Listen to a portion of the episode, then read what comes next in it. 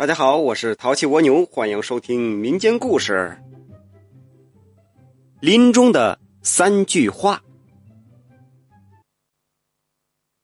说这燕崖村的房天下是个敲猪匠，靠一把敲猪刀是吃遍四方，好不逍遥自在呀。可是啊，他还有不满足的地方，就是这镇上啊有个富户莫大爷。这莫大爷生了三个儿子，家里边那钱呢，哎呦，都花不完，这让房天下很是嫉妒。这天，这莫大爷得了重病，就把这三个儿子叫到床前，留下遗嘱，就撒手归西了。这份遗嘱啊，是三句话。这三句话，莫大爷是单独说给了三个儿子，让他们各自保密。不到万不得已是不能说出来，除非说这墨家家败了，混不下去了，这三兄弟才能凑到一块儿，哎，把这三句话合起来，才能救命。这事儿呢，就在全镇传开了。这房天下可就动了心思，他想把莫大爷这三句话弄到手，这样的话，那他就不用干敲猪这一行了，说不定也能富甲一方。他思前想后，怎么办呢？这房天下就采取各个击破的办法。这三兄弟中，那最小的莫老三，啊，好酒。这人只要一有爱好，或者说一有毛病，就好拿下。其实最多的那个就是吃喝嫖赌抽。这莫老三呢，就沾上喝这一样了。于是这房天下就决定先从他那儿下手。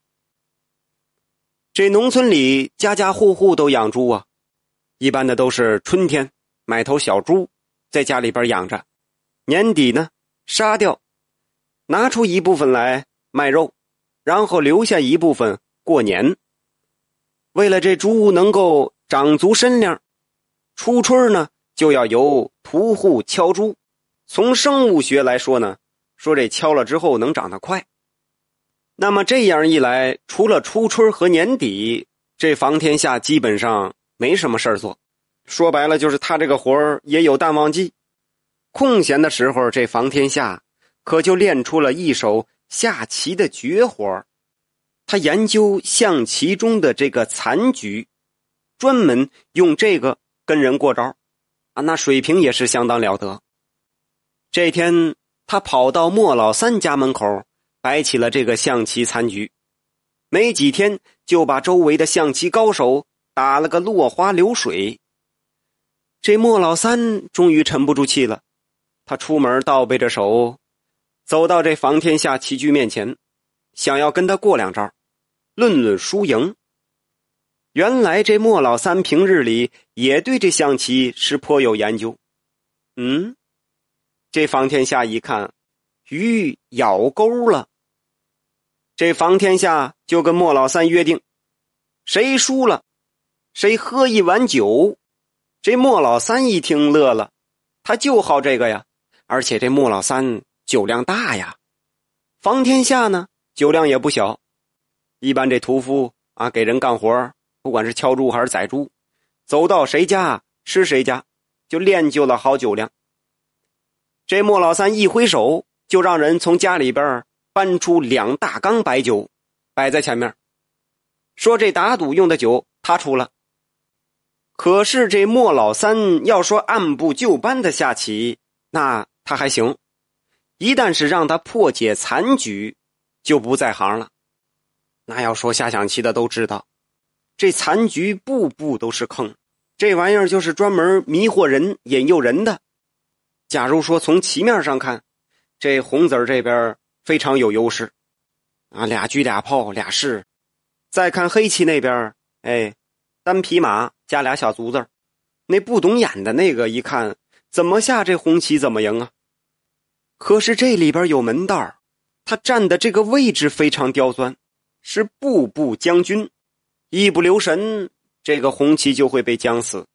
所以这个残局他就是研究这个的，哎，让你怎么走，怎么赢不了。”下了好几盘这莫老三是一局没赢，那酒啊是喝了好几碗，任他量再大，不一会儿也就醉了。可是几碗酒下肚，这个不服的劲儿就上来了，嗯，非要还跟房天下赌，继续赌。这房天下说什么也不跟他下了，就故意呀吊吊他这胃口。莫老三这时候喝点酒也急了，就非要跟他下。房天下就一边打哈哈一边说：“那这样，那咱们不来喝酒的了。你要是输了，我问你什么，你答什么。”那我就跟你下，嗯，莫老三一听，不就是一句话吗？这还能死人呢？脖子一梗就答应了下来。结果莫老三又输了，他大着舌头问吧：“愿赌服输，你要问什么？”嗯，这房天下欣喜若狂，他不紧不慢的说：“听说你家老爷子走的时候。”留给你一句话，我只要这句话，不要别的。啊！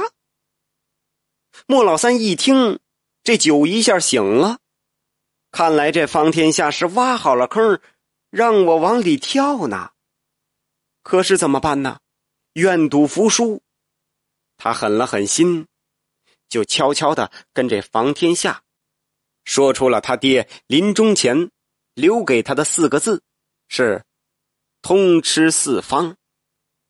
其实这莫老三之所以如此痛快的把他爹的话告诉房天下，也是感觉这没什么呀，就四个字吗？嗯，自个儿的哥哥那里还有两句话呢，你光要这四个字没什么用。可是他万万没想到，房天下既然能从他那儿拿到这句话。肯定也能从他两个哥哥嘴里套出另外两句话。通吃四方，好，这方天下记下了。然后他决定就去找莫老二。这莫老二呢是个读书人，有雄心壮志，想把天下绝学整出本册子来传给后人。还没等房天下找他，他先找上门来了。这莫老二想要知道房天下这敲猪的手艺，要说这也是该着。这房天下一看这个，就端起了架子，说：“这个想学可以啊，必须得答应他一句话。”这莫老二要说比他兄弟莫老三那可有心眼儿，房天下要用一身敲猪手艺换一句话，那这句话肯定不简单。莫老二。也不敢轻易答应，可是不答应，这房天下就不告诉他敲猪的手艺。这方圆百里只有房天下一个敲猪匠。这房天下是不急不躁，有时间慢慢等。可是这莫老二却等不及了，他已经把木匠、铁匠、石匠、篾匠，甚至是做豆腐、支炉子的手艺都收集起来了。现在就缺这门敲猪的手艺了。如果缺了这一份哎呦，那可就太遗憾了。看来还得想想办法。于是这莫老二啊，拿出了二十两银子，想从房天下手里边买这敲猪的手艺。可是房天下却摇摇头。莫老二加了价，是一直把这价加到了一百两，这可不是个小数目了。可房天下还是咬牙拒绝了。跟那莫大爷留下的遗嘱相比，这银子算得了什么呀？那到了这个地步，这莫老二想先听听这房天下想要什么一句话。这房天下也没隐瞒，痛快说了，就说你把你爹临走前留下的那句话告诉我就行。这莫老二瞅瞅自己这富的流油，他爹说了呀。说要真有混不下去的那一天，说这哥仨三句话凑到一块，能顶上什么什么事儿？可是，嘿，会有这么一天吗？嘿，够呛，不大可能。他再想想他爹留下的那句话，感觉也没什么深意。最主要的是，他着急出书，啊，也就痛快答应了。房天下把敲竹的手艺就告诉了莫老二，莫老二也告诉了房天下那句话，也是四个字勤学苦练。勤学苦练。哎呀，这房天下听了，这什么意思啊？这莫老头这葫芦里边到底是卖的什么药啊？这下更勾起了房天下的好奇心，发誓一定要从莫老大嘴里套出那句话。这莫老大可不同于自己的两个弟弟，莫老大为人精明，想要从他嘴里边套出那句话，那可不是轻易的事儿。这房天下试了几次，全碰了一鼻子灰，只好另想他路。就在这房天下无计可施的时候，莫老大请他去敲猪。原来这莫老大家养了好几头母猪，今年竟然在十几天内都生了小猪崽儿。这小猪崽儿很快就满月了，必须得敲了。只有敲过的猪，才没有了花花肠子，一心一意的长膘。这房天下看着莫老大满圈活蹦乱跳的小猪崽儿，是手起刀落，一个个敲了个遍。这整个过程啊，不到两个时辰。之后，这莫老大准备了上好的酒菜，款待了房天下。房天下喝着上好的小酒，吃着上好的菜肴，听着莫家猪圈里的小猪崽儿吃饱了直哼哼，他心里边也舒坦的直哼哼。可是这问题就出在半年之后。这莫家的小猪崽儿个个长得膘肥体壮，到了秋天，有的都长到了二百斤。莫老大开始记着杀猪卖肉。这天，莫老大去猪圈里边看看猪的长势，他忽然发现有头猪跟别的猪长得不太一样。这头猪。有点偏小偏瘦，莫老大就觉得有点奇怪。他围着那头猪是左瞧右瞧，想看看哪儿出了问题。忽然，那头猪是乱跑起来，一头就把莫老大顶了个四脚朝天。也该着出事儿，他的后脑勺正好撞到了一块石头上，当时就流血了。莫老大被抬回屋后，这大夫一瞧，说有生命危险，没办法。只好把儿子赶紧叫到跟前儿，赶在宴起之前，把他爹留给的那句话就传给了他儿子。其实那头撞人的猪啊，与房天下有关，因为当初他在敲猪的时候呢，故意没把这头猪给敲干净，等他长大了就不安心吃食了，一心只想着那个事儿。这不正好赶上莫老大进猪圈，就把他一头给撞倒了。被请到莫家的大夫事先已被房天下给买通了，故意说这莫老大呀有生命之忧，为的就是让莫老大说出当年他爹留给他的那句话。果然一切都在预料之中。这大夫站在一边，情急之下，这莫老大父子也没背着他，就让他听了个真真切切，并很快就去告诉了房天下。那句话就是“学会敲猪”，啊？什么？